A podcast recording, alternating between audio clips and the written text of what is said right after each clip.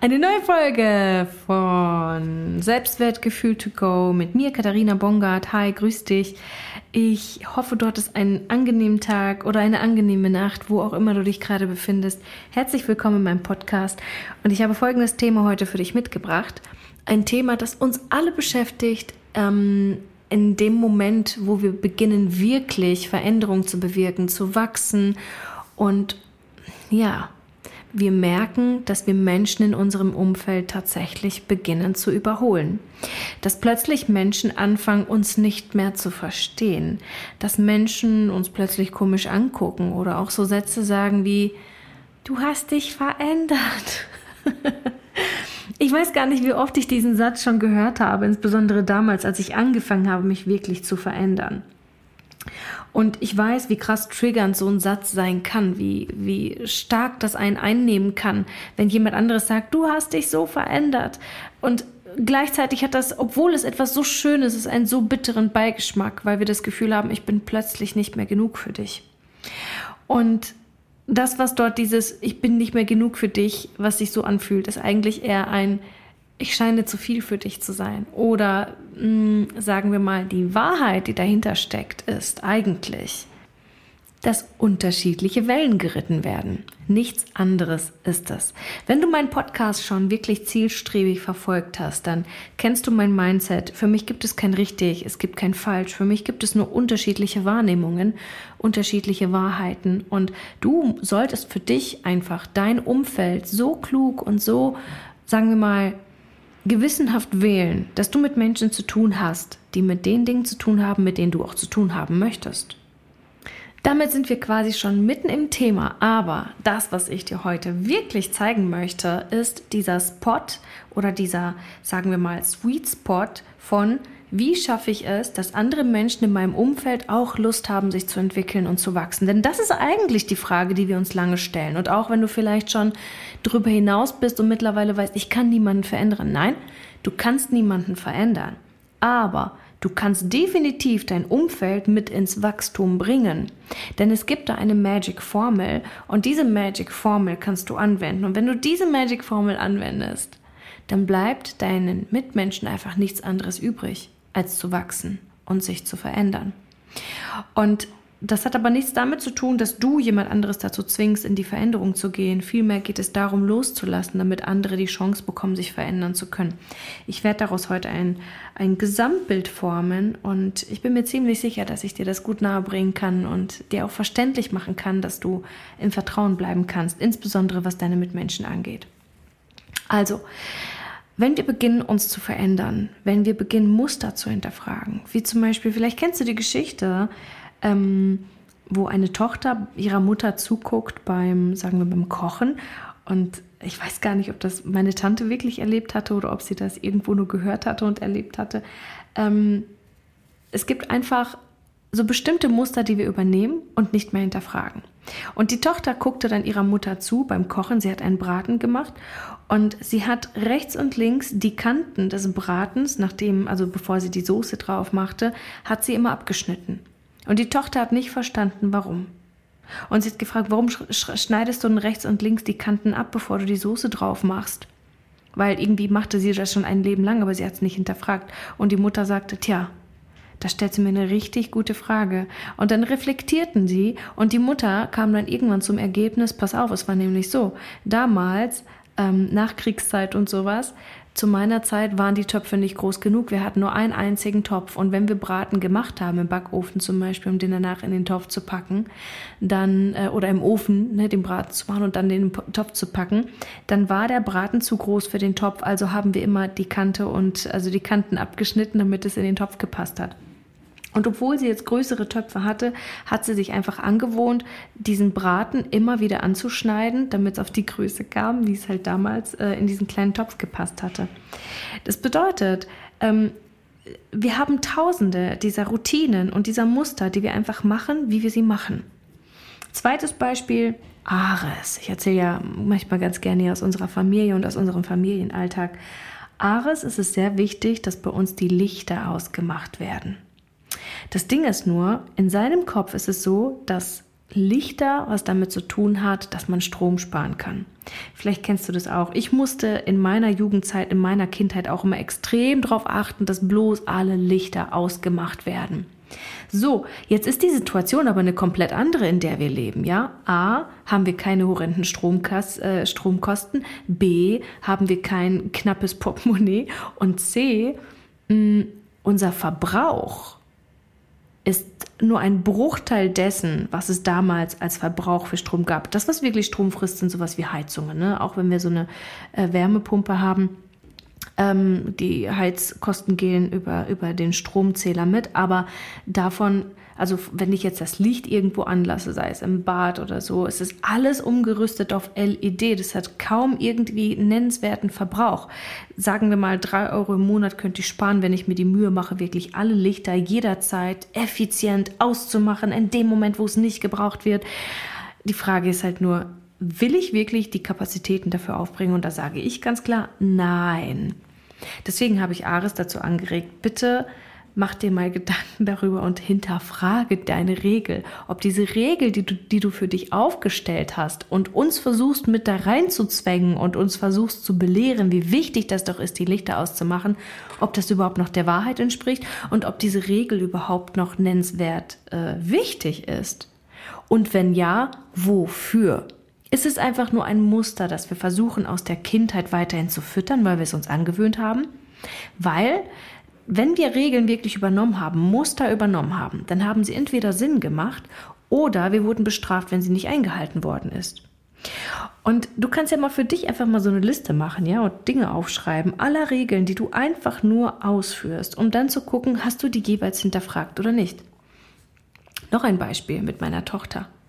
Leia kam damals, als sie ungefähr vier Jahre alt war, drei oder vier, und sie kam zu mir an und sagte, du Mama, darf ich mal in meinem Bett malen? Sie hat schon ihre Stifte bereitgelegt. In der einen, einen Hand hatte sie die Stifte in der Hand, in der anderen hatte sie ihr Malbuch. Und ich sagte einfach, nein. und sie fragte, und mit der Frage habe ich wirklich nicht gerechnet damals, warum? Und damit wurde meine Maschinerie erstmal angeschmissen und ich fragte mich, ja, warum eigentlich? Warum ergibt es keinen Sinn, im Bett zu malen. Und in mir kamen so ungefähr vier Argumentationen. Die eine war, ähm, sie könnte die Bettdecke anmalen. Da dachte ich, das ist Schwachsinn, das sind Buntstifte. Die zweite wäre, es ist eigentlich zu spät, sie soll schlafen. Die dritte wäre, oder die dritte war, ich möchte nicht, dass sie sich verletzt, wenn sie im Bett einschläft und sich vielleicht am Stift piekst. Und die vierte war tatsächlich einfach nur, ich durfte es als Kind auch nicht. Und ganz häufig fahren wir Muster mit uns mit, wo wir einfach abgespeichert haben, dass es einfach nicht möglich sei oder dass es nicht erlaubt sei, dass es keinen Sinn macht und so weiter. Wir haben also Dinge übernommen. Und vielleicht hatten meine Eltern auch Grund zu sagen, dass etwas gemacht wird oder nicht, aber ich darf das doch jetzt neu hinterfragen. Also habe ich mir klar gemacht, okay, wo ist jetzt eigentlich mein Problem? Worum mache ich mir wirklich Sorgen? Also dieses, äh, ich durfte es ja auch nicht in meiner Kindheit, zählt schon mal nicht als Argument. Dann Bettwäsche haben wir schon geklärt, wird nicht angemalt. Das Einzige, was ich als Argument noch bei mir hatte, war dieses, du könntest dich verletzen, A und B, du kommst zu spät ins Bett. Also habe ich mir gedacht, okay, wie können wir es jetzt hinkriegen, dass mein Bedürfnis nach dass sie nicht verletzt wird und nicht zu spät ins Bett kommt. Aber auch ihr Bedürfnis nach, ich möchte gerne im Bett malen, obwohl ich sie ja schon ins Bett gebracht habe, wie kann ich diese beiden Bedürfnisse gleichzeitig mit auffangen? Und habe mich dann einfach entschieden, ihr zu sagen, pass auf, ähm, du hast recht, ich habe doch mal darüber nachgedacht. Und es gibt nicht so viele Gründe, die dagegen sprechen, dass du es tun solltest oder eben nicht tun solltest. Und wir haben dann einfach abgemacht, pass auf, Leia, mach nicht zu lange, Vielleicht stellst du dir einen Timer oder ich stelle einen Timer oder du versuchst ein Gefühl dafür zu bekommen, wie viel nicht zu lange ist. Und dann packst du bitte die Stifte vom Bett runter, damit ich sie später wegräumen kann und damit du dich nicht verletzen kannst. Und damit war das Thema durch. Leia hat gemalt, es waren keine sieben Minuten, dann wurde sie müde, sie hat die Stifte zur Seite gelegt, ist eingeschlafen. Und das, was passiert ist, ist ein komplett neues Mindset, das in mir gewachsen ist, weil ich mir gedacht habe, wow, es kann so leicht sein, ein Kind glücklich zu machen, ihre Bedürfnisse zu erfüllen und trotzdem die Regeln einzuhalten und meine Bedürfnisse nach Sicherheit mitzuerfüllen. Und das hat nur diese kleine Frage, warum, ausgelöst in mir. Und wir Erwachsenen haben einfach zu häufig gelernt, diese Frage einfach eben nicht mehr zu stellen. Unter anderem, entschuldige, dass ich wieder das Schulsystem ansprechen muss, aber durch diese Ungeduld, die in der Schule teilweise stattfindet oder auch im Elternhaus stattfindet, wird häufig einfach ähm, eine, sagen wir mal, eine mh, mm, eine Umgangsform integriert, wo Kinder Angst bekommen zu hinterfragen und zu fragen, warum dies, warum das.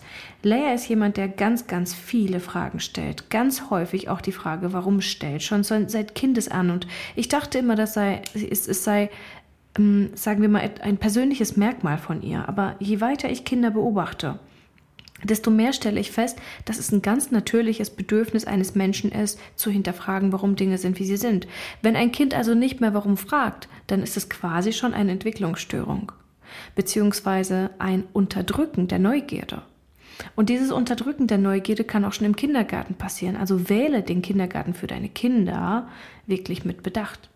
Und auch wenn du keine Kinder hast, aber mit Kindern arbeitest, sei es Pädagogin bist, Lehrerin bist oder whatever, oder einfach nur eine Patentante bist vielleicht, ja, bitte halte dir vor Augen, dass es super wichtig ist, unsere Nachgeneration wieder in die Neugierde zu bringen, so wie dich auch, dass du auch beginnst, warum zu fragen. Warum stehe ich morgens auf? Und wenn du nicht weißt, warum du morgens aufstehst oder du einfach nur aufstehst, weil es eine Routine geworden ist, dann solltest du hinterfragen, ob dich das glücklich macht oder ob es einfach nur eine Routine geworden ist. Das war ein kleiner Exkurs in Sachen, warum sind Menschen, wie sie sind, beziehungsweise kann ich das wirklich verändern oder nicht? Und jetzt stellen wir uns natürlich die Frage, beziehungsweise dir fallen jetzt wahrscheinlich tausende von Leuten ein, die einfach nur irgendwelche Muster fahren, ohne sie wirklich zu hinterfragen. Und natürlich stellen wir uns die Frage, wie kann ich diesen Menschen dazu bringen, sich diese Fragen zu stellen? Oder wie kann ich ihn dazu inspirieren, dass er aufhört, diese alten Glaubensmuster oder diesen alten Glauben zu fahren, diese alten Verhaltensmuster zu fahren, um zu hinterfragen, um für sich auch wirklich voranzukommen? Denn Fakt ist, wenn du nicht hinterfragst, wirst du auch nicht wachsen. Wenn du dich nicht sicher fühlst, wirst du auch nicht wachsen. Ich gehe aber davon aus, dass du für dich schon eine Menge gewachsen bist, sehr viel hinterfragt hast und vielleicht kannst du dich auch daran erinnern, was war der springende Punkt damals, dass du angefangen hast, diese Fragen zu stellen oder dich selbst zu hinterfragen. Und vielleicht wirst du dann auch feststellen, dass du es vorher ja nicht getan hast. Also wirst du sicherlich, wenn du vorher mit Menschen zu tun gehabt hast, die auch schon weiter waren als du, sicherlich auf Menschen getroffen sein, die sich gefragt haben, warum checkt ihr das nicht? Das war bei mir auch so. Ich war damals so überzeugt davon, dass ich richtig bin, so überzeugt davon, dass ich weit und intelligent bin. Und wenn ich so Menschen reflektiere, die in meinem Leben waren und mir hin und wieder mal die ein oder andere Frage gestellt hat, ähm, dann bin ich einfach nicht, ich, ich habe es einfach nicht geschafft zu verstehen, was sie wirklich meinte. Ich habe nicht geschafft, mich zu hinterfragen, meine Muster zu hinterfragen, sondern habe einfach nur weitergemacht wie bisher, weil ich dachte, ja, ist, ist doch alles gut, ich bin auf dem richtigen Weg. Und das ist ja das, das, das, das, das Dumme dran oder das Blöde dran. Wenn wir in unserem Glaubenssystem stecken, dann glauben wir wirklich dran, dass es so ist, wie es ist. Dann glauben wir wirklich dran, dass es so sein muss, wie es auch gerade passiert und wie es gerade ist. Und ja, da, da, wird dir auch niemand von außen plötzlich kommen können und sagen können, ah, entschuldige bitte, ich habe da ein Leck in deinem System gefunden, magst du da mal kurz drauf gucken? Weil vielleicht ist all das, was du bisher gelernt hast, noch gar nicht darauf vorbereitet, die Wahrheit einer, eines anderen Menschen zu erkennen die vielleicht sogar wirklich auch genau deine Wahrheit sein könnte. Denn Fakt ist, wenn du in der Lage wärst, Dinge anders zu sehen, dann würdest du es ja tun. Wenn du es also nicht tust, was kannst du dann tun? Und einmal für dich, weil du ja bedacht bist zu wachsen, sonst würdest du diesen Podcast nicht hören. Hinterfrage einfach wirklich jede deiner Regeln, hinterfrage jedes deiner Glaubenssysteme, hinterfrage die Menschen um dich herum, hinterfrage ihre Muster und ihre Glaubenssysteme mit. Und dann guck einfach, was da am Ende übrig bleibt. Alles, was der Überprüfung standhält, da kannst du mal von ausgehen, dass das jetzt erstmal wieder approved ist und dass du damit erstmal ein bisschen weiterfahren kannst. Das bedeutet aber nicht, dass du das niemals wieder hinterfragen solltest, sondern vielleicht zu einem anderen Zeitpunkt nochmal, um zu gucken, was ist in deinem Leben passiert, als Mindset vielleicht noch dazugekommen, dass vielleicht plötzlich eine alte Regel, die du mal aufgesetzt hast, wieder ablösen kann. So, was machen wir mit unseren Mitmenschen, wenn sie dann schon so festgefahren sind, voller Muster und so weiter? Und vor allem, was passiert mit dir, wenn du wächst? Was passiert mit den Leuten um dich herum, mit Freunden, mit deinem Partner, mit deiner Familie? Was passiert mit deinen Kindern, wenn du wächst? Was passiert, wenn du so weit über sie hinaus wächst, dass du dich plötzlich wieder fühlst wie ein Alien? Und bei einigen Menschen tut uns das gar nicht leid, meistens Arbeitskollegen, da denken wir uns, oh, ist mir egal, was du über mich denkst, ich gehe jetzt einfach weiter. Aber es gibt einfach Menschen in unserem Umfeld, da ist es uns nicht mehr egal, was, was sie von uns denken, weil es plötzlich Konsequenzen hätte, wenn wir uns verändern oder wenn wir uns nicht mehr verstehen. So wie Familie. Familie zu verlieren ist oder sagen wir mal aus den Mustern, aus den alten Mustern auszubrechen, kann echt schmerzhaft sein, insbesondere mit diesen ganzen Erlebnissen, die wir abgespeichert haben, mit diesen Ängsten oder mit diesen Mustern und Routinen, die sowieso in uns passieren, in uns passieren, wenn wir mit unserer Familie zu tun haben, wie die plötzlich reaktiviert werden und wir ähm, Angst davor haben, sogar wirklich in die Veränderung zu gehen, aus Angst, dass Dinge passieren könnten, die wir vielleicht als Schmerz in unserer hm, Jugendzeit erlebt haben oder Kindheit erlebt haben, dass das nochmal passieren könnte. Wie zum Beispiel, auch wenn es total dumm ist oder total schwachsinnig ist, darüber nachzudenken, aber es gibt einfach wirklich ganz, ganz viele Schmerzpunkte in uns, obwohl es gar keinen Grund mehr gibt, sich darüber ähm, noch Gedanken zu machen. Aber es gibt immer noch diese Momente, wo wir Angst haben, in unserem Zimmer, in unserem Zimmer eingeschlossen zu werden und die Liebe unserer Eltern zu verlieren. Und deswegen führen wir weiterhin manche Muster einfach noch weiter aus, weil wir einfach wirklich diese Dinge versuchen zu meiden, aber nicht mehr hinterfragen, warum wir versuchen, sie zu meiden. Und dann erst in so innere Kindarbeiten und sowas feststellen, ah, okay, es ist einfach nur eine, ähm, eine längst routinierte Angst, die ich mein Leben lang mit mir rumgetragen habe und deswegen dieses Vermeidungsmuster für mich kreiert habe. Ich stand damals auch an einem Punkt, wo ich mir einfach klar machen musste und ich denke, dass es fast jedem von uns passieren wird, an dem wir feststellen, ich bin über meine Eltern hinausgewachsen eine ganze Zeit lang sind wir darauf angewiesen, auf die Meinung unserer Eltern oder auf die, sagen wir mal, auf, auf einen Tipp oder auf einen Ratschlag unserer Eltern, weil sie haben es ja geschafft, uns äh, überleben zu lassen, ja, in der ganzen Zeit, bis wir groß werden. Sie haben uns vor viel Unheil vielleicht sogar beschützt. Und irgendwann stellen wir fest, dass wir sie in unserem Mindset und in der Weltanschauung, in der wir aufgewachsen sind, in der plötzlich die Regeln unserer Eltern keinen Bestand mehr haben weil die Welt sich verändert hat, weil wir anders sind, weil wir gewachsen sind und weil unsere Eltern an irgendeinem bestimmten Punkt ihres Lebens, meistens so ab, sagen wir 50, hören Eltern auf, ihr Leben zu hinterfragen und machen einfach nur weiter wie bisher dann auch, ähm, dass sie unseren Herausforderungen nicht mehr so hart gewachsen sind, weil sie nicht mehr nachvollziehen können, wer wir sind oder wie wir weitergelebt haben oder ähm, ja, in, in was für einem Lebenskonstrukt wir dann plötzlich stehen. Und wir merken einfach, okay, ab hier muss ich scheinbar alleine weitergehen, ab hier muss ich meine Entscheidung alleine treffen, weil die Entscheidung, die meine Eltern für mich treffen würden, wahrscheinlich mich nicht glücklich machen würden. Anderes Beispiel sind zum Beispiel Partner. Ich hatte damals das Problem oder ich hatte damals die Angst, als Ares und ich ähm, zusammengekommen sind, auch schon fester zusammengekommen sind, ich habe ja alles dafür getan, dass er bei mir bleibt damals. Ne? Ich habe mir nichts anderes gewünscht, als dass, als dass Ares und ich ein Paar werden. Und als ich ihn dann damals, als wir kurz Pause gemacht hatten für zwölf Monate in unserer Beziehung, um selbstständig wachsen zu können, er ist für sich gewachsen, ich bin für mich gewachsen, habe ich ihn ja zu der Zeit so richtig losgelassen und riskiert, dass ich ein Leben ohne ihn verbringe. Und dann kamen wir erst wieder zusammen. Das heißt, dieser ganze Prozess von, ich lasse diesen Menschen los, um ihn wieder sagen wir mal, um ihm wieder begegnen zu können. Der war so intensiv für mich, dass ich, obwohl ich losgelassen hatte, innerhalb der Beziehung danach wieder diese große Angst bekam, ihn zu verlieren. Und je weiter ich gewachsen bin, und ich bin damals dann schon zum dritten Mal arbeitslos geworden, und ähm, mir war einfach klar, ich möchte jetzt wirklich selbstständig sein. Ich möchte jetzt durchstarten als Kinesiologin, das war es damals. Und ich, ich wusste einfach, wenn ich jetzt ohne ihn weitergehe, weil er war noch angestellt in der Musikschule, dann werde ich ihn vermutlich verlieren.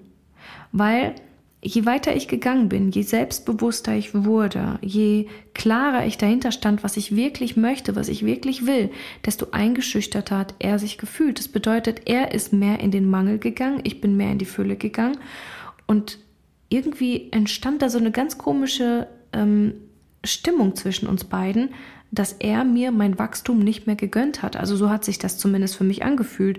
Und er sogar versucht hat, mich zu schützen vor weiteren Schritten, äh, in die Selbstständigkeit zu gehen und so weiter. Wir haben später herausgefunden, letztendlich war es seine Angst, nicht mehr mitkommen zu können. Und diese Angst, dass jemand anderes nicht mitkommen könnte oder dass Dinge sich verändern könnten und vielleicht sogar, also dahinter steckte auch die Angst von ihm, dass, dass er mich verlieren könnte. Und das war für mich so abstrus und so absurd. Ich war ja so, ich war ja so drin in meinem eigenen Film, dass ich dachte, ich will ihn nicht verlieren. Und er aber in seinem, ich will sie doch nicht verlieren, dass wir uns gleichzeitig quasi in so eine leichte Toxizität, äh, Toxizität, Toxizität manövriert haben, die erfordert hat, dass wir das erstmal für uns klären. Und für mich war dann umso stärker klar, ich muss jetzt weitergehen. Denn wenn ich mich jetzt zurückziehe, ne, du musst dich mal fragen, was ist denn die Alternative, wenn ich jetzt nicht weitergehe? Für mich war einfach klar, wenn ich jetzt nicht weitergehe, dann stirbt ein Teil meines Selbstwertgefühls. Und auch wenn dieses Thema Selbstwertgefühl in unserer Gesellschaft noch nicht wirklich so den Stellenwert bekommen hat, den es bekommen sollte, Leute, das ist der Tod. Das ist der Identitätstod. Aber im negativen Sinne. Es gibt ja auch einen sogenannten Identitätstod. Das fühlt sich sogar ziemlich gut an, weil du beginnst, deine ganze Persönlichkeit zu hinterfragen. Aber dieser Selbstwert- und Identitätstod, der bringt dich dazu, dass du irgendwann so weit von dir entfernt bist, dich so weit verlierst und dein Selbstwertgefühl ähm, solche Schäden in dir anrichtet, dass du da so leicht nicht wieder rauskommst und dein Selbstwertgefühl so leicht nicht wieder aufbauen kannst, weil es Jahre dauert, bis du für dich wieder dieses Ding aufgebaut hast, dass noch alles für dich möglich ist. Weil, wenn wir zu viel Zeit verstreichen oder für unsere Liebsten, ja, beginnen uns zurückzuhalten, dann passiert es irgendwann, dass die, also die Zeit läuft ja weiter. Ne? Die Zeit läuft ja weiter. Wenn du also wartest, bis dein Partner sich entwickelt und nicht weitergehst, dann wirst du früher oder später feststellen, Kacke, ich habe hier echt Jahre meines Lebens damit vergeudet, nur aus Angst vor meiner eigenen Größe und aus Angst, jemanden zu verlieren und bin stattdessen jemand geworden, den ich selbst nicht mal mag. Was passiert also? Ich mag mich selbst nicht. Irgendwann fange ich an, äh, unruhig zu werden oder nur noch rumzumotzen, rumzumeckern. Äh, mein Partner findet das dann auch scheiße und dann kommt die Trennung und spätestens dann stelle ich fest, Alter, ich habe mich auf, aufgeopfert. Wofür? Für wen? Und spätestens dann wirst du wissen, scheiße, ich hätte, ich hätte das damals nicht riskieren sollen oder nicht riskieren dürfen und ich hätte mich nicht zurückhalten müssen, nur weil jemand anderes nicht bereit ist, weiter zu wachsen. Und natürlich ist es nett, wenn wir warten auf unseren Partner. Natürlich ist es nett, wenn wir sagen, pass auf, äh, ich gehe jetzt trotzdem weiter, auch wenn du vielleicht keine Ambition hast, dich zu verändern, sei es beruflich, sei es persönlich. Ähm, Leute, das ist keine Option. Es ist keine Option, sich selbst aufzuopfern, für einen anderen, sagen wir mal, gleich, gleichwürdigen oder ebenbürtigen äh, Partner. Denn sobald ich beginne, mich aufzuopfern, gebe ich die Verantwortung wieder ab. Und wenn ich dann zum Beispiel dann stattdessen die ganze Zeit versuche, die Familie mit aufrecht zu erhalten und über meine Grenzen gehe, um alles auf, sagen wir mal, aufzufangen, äh, dann ist es genauso eine Aufopferung. Und damit nehme ich auch meinem Partner seine Möglichkeit und seine Chance, sich zu entwickeln. Das heißt, Zurückhaltung ist keine Option. Unterstützung, ja, auf jeden Fall. Und ich zeige dir auch gleich oder ich gebe dir gleich auch einen Hinweis darauf, wie du einen anderen Menschen wirklich unterstützen kannst bei seinem Wachstum. Also natürlich ist die Frage berechtigt, wenn ich jetzt weitergehe, verliere ich dich? Welche Konsequenzen hat das, wenn ich jetzt weitergehe? Und häufig sind die Konsequenzen, dass wir die Wellenlänge plötzlich verlieren, die gegenseitige äh, Wellenlänge verlieren und unser Partner für uns auch plötzlich unattraktiv wird. Wenn wir wachsen, werden wir meistens attraktiver für unseren Partner, aber andersrum, wie gesagt, verlieren, verliert unser Partner die Attraktivität, weil er plötzlich in diese, sagen wir mal, in diese äh, Bittstellerposition geht von, ah, okay, ich muss gut genug sein, um. Aber das passiert nicht, weil wir es einfordern, sondern weil es automatisch passiert. Und vielleicht hast du das bei dir auch schon beobachtet, wenn du mit Menschen zu tun hast, zu denen du heraufschaust, weil sie gerade Großes leisten wirst du plötzlich so, oh wow, das hätte ich auch gerne. Du strahlst nicht in deiner Energie, meistens gehen wir da sogar in unseren Mangel, ein bisschen auch in unsere Inspiration. Aber die einzige wirklich magnetische und krasse Kraft ist die, dass du für dich sagst, nicht, wow, das hätte ich auch gerne, sondern ja, dafür gehe ich jetzt auch los. Ja, ist ein wirklich meilenweiter Unterschied energetisch. Was passiert mit unseren Kindern?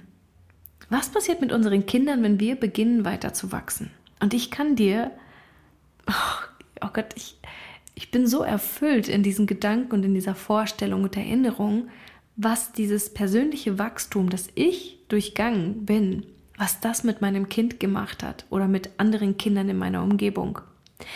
Denn Kinder sind genau diejenigen, die am meisten davon profitieren, wenn du wächst.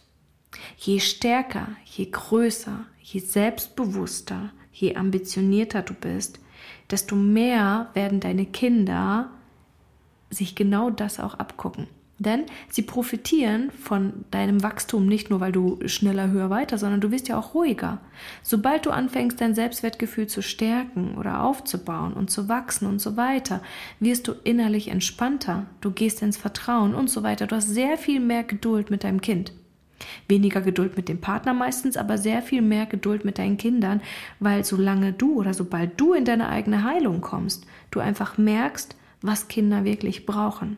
Und jetzt kommen wir zum springenden Punkt. Was brauchen Kinder, um wirklich zu wachsen?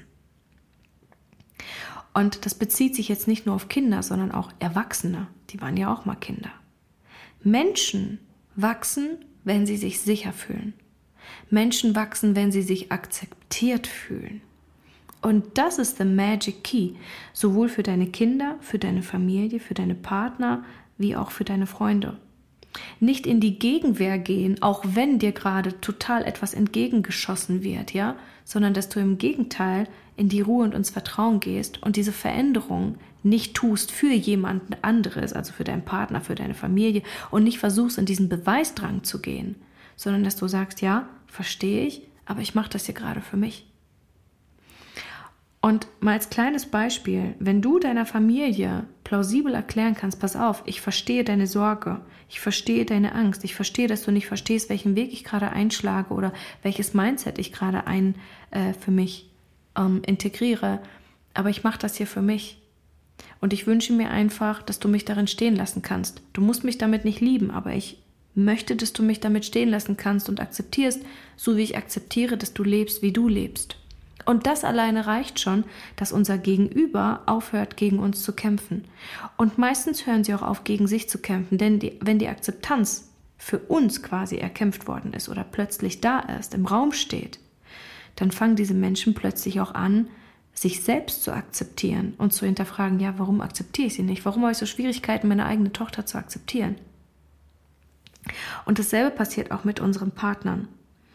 Wenn du aufhörst zu versuchen, deinen Partner irgendwo hinzudrängen oder ihm zu sagen, du machst dies falsch, du machst das falsch, dann fängt dein Partner erst an, sich mit sich selbst auseinanderzusetzen. Denn in dem Moment, wo du ja sagst, ich, ich erwarte dies oder ich erwarte das und ich möchte, dass du wächst, ich möchte, dass du dieses Buch liest, ich möchte dies oder jenes. In dem Moment, wo dein Partner das Gefühl hat, er reicht für dich nicht mehr aus, fühlt er sich nicht akzeptiert, AK, er fühlt sich nicht mehr sicher. Und wo keine Sicherheit ist, dort ist auch kein Wachstum. Das bedeutet, durch deine Akzeptanz für deinen Partner, ihn auch wählen zu lassen, ihm die Entscheidung zu lassen, okay, ich verstehe, dass du keine Veränderung möchtest, aber ich entscheide mich für Veränderung. Ich kann nicht anders, ich muss weitergehen. Ich werde, ich werde alles tun, damit, damit, wir, damit, damit wir beieinander bleiben können, aber nicht auf Kosten meines Selbstwerts oder auf Kosten meines Wachstums. Und weißt du was? Ich habe hier die größten Erfolge gesehen in Beziehungen. Die Kunden, die mit uns zusammenarbeiten und dieses Maß an Akzeptanz aufbauen konnten, die berichten alle dasselbe, dass nach einer gewissen Zeit, und das tritt meistens so zwischen zwei bis vier, manchmal auch sechs Monaten ein, da fängt der Partner ganz von alleine an, sich mit Dingen zu beschäftigen, mit denen er sich vorher nicht beschäftigt hat, einfach weil der Raum plötzlich da ist, weil plötzlich nicht, nichts mehr gefordert ist. Und das, meine Liebe, ist einfach ein Gesetz. Akzeptanz bringt Sicherheit. Und Sicherheit bringt Wachstum. Das heißt, die Mitmenschen um dich herum können gar nicht anders als zu wachsen, sobald sie sich in deinem Feld sicher fühlen. Bei Kindern ist das genauso. Wenn ein Kind sich in deiner Gegenwart sicher fühlt, wenn es nicht darauf wartet, dass du irgendwas Blödes sagst oder ähm, wenn du, ja, wenn du einfach wirklich dir die größte Mühe gibst, einfach diesen Raum zu kreieren, dass ein Kind sich entdecken und entwickeln kann und es keine Angst vor dir hat, dann beginnt es automatisch reguliert, sich sein Umfeld anzugucken, neugierig zu sein und wachsen zu wollen. Es ist ein Gesetz. Akzeptanz ist quasi die höchste Form der Kohärenz im Raum, der formlosen Substanz. Das passiert auch bei, sagen wir, bei, bei Pflanzen, warum sie unentwegt wachsen. Pflanzen wachsen eben nicht, wenn wir den Raum einsperren, wenn wir den Raum verdunkeln, wenn wir den Raum kleiner machen, außer jetzt Schattengewächse und sowas. Ne? Pflanzen wachsen, wenn ihnen der Raum gegeben wird. Wenn wir nicht alles zu asphaltieren würden, dann würde die gesamte Welt einfach komplett grün zuwachsen. Weil Wachstum unaufhaltsam ist, wenn wir es nicht einschränken. Und diese, sagen wir, diese Schwingung von Freiheit, Loslassen, Akzeptanz und so weiter fördert automatisch das Wachstum. Je mehr du also mit dir selbst im Reinen bist, je mehr du akzeptiert in dich selbst oder mehr Akzeptanz für dich selbst aufbringen kannst und Akzeptanz ähm, für deine Mitmenschen und das passiert dann automatisch, denn je mehr Akzeptanz du für dich selbst aufbringen kannst, desto mehr Akzeptanz, Liebe kannst du auch für deine Mitmenschen aufbringen und diese Menschen fühlen sich dann einfach in deiner Gegenwart wohl. Das ist the magic key. Für Wachstum, für Inspiration. Und gleichzeitig meines Erachtens nach auch eine der schönsten Geschenke, die wir anderen Menschen geben können, dass sie die Wahl haben können.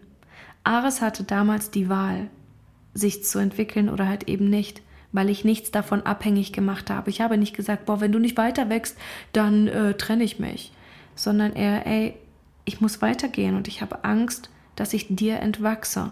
Und weißt du, was Ares Antwort damals war? Und das war der Moment, wo ich gedacht habe, oh mein Gott, du bist mein Traummann. Umso mehr. Er sagte, Katharina, ich glaube, du unterschätzt mich. Also go. Und das war so, das war so schön. Es war so schön für mich, einfach zu wissen, ich habe da einen Mann neben mir, auf den ich nicht die ganze Zeit Rücksicht nehmen muss, sondern ich kann ungebremst einfach weiter wachsen und mich darauf verlassen, dass er schon Wege finden wird und ähm, ja, mich regelmäßig auch überrennen wird, sagen wir es mal. Und so spornen wir uns gegenseitig auch in unserer Beziehung an. Wir halten uns nicht zurück, im Gegenteil, wir, mh, mm, wir befeuern uns sogar umso mehr ins Wachstum zu gehen. Damit, ja, ich sag's mal so, wenn Ares wächst, dann bin ich auch irgendwo in irgendeiner Art und Weise ambitioniert und auch mitwachsen zu wollen, weil es mich einfach inspiriert, wenn er Entwicklung macht. Und ja, ich glaube, das potenziert in so einer Beziehung dann irgendwann ziemlich krass. Also, ich hoffe, diese Perspektive hat dir gefallen.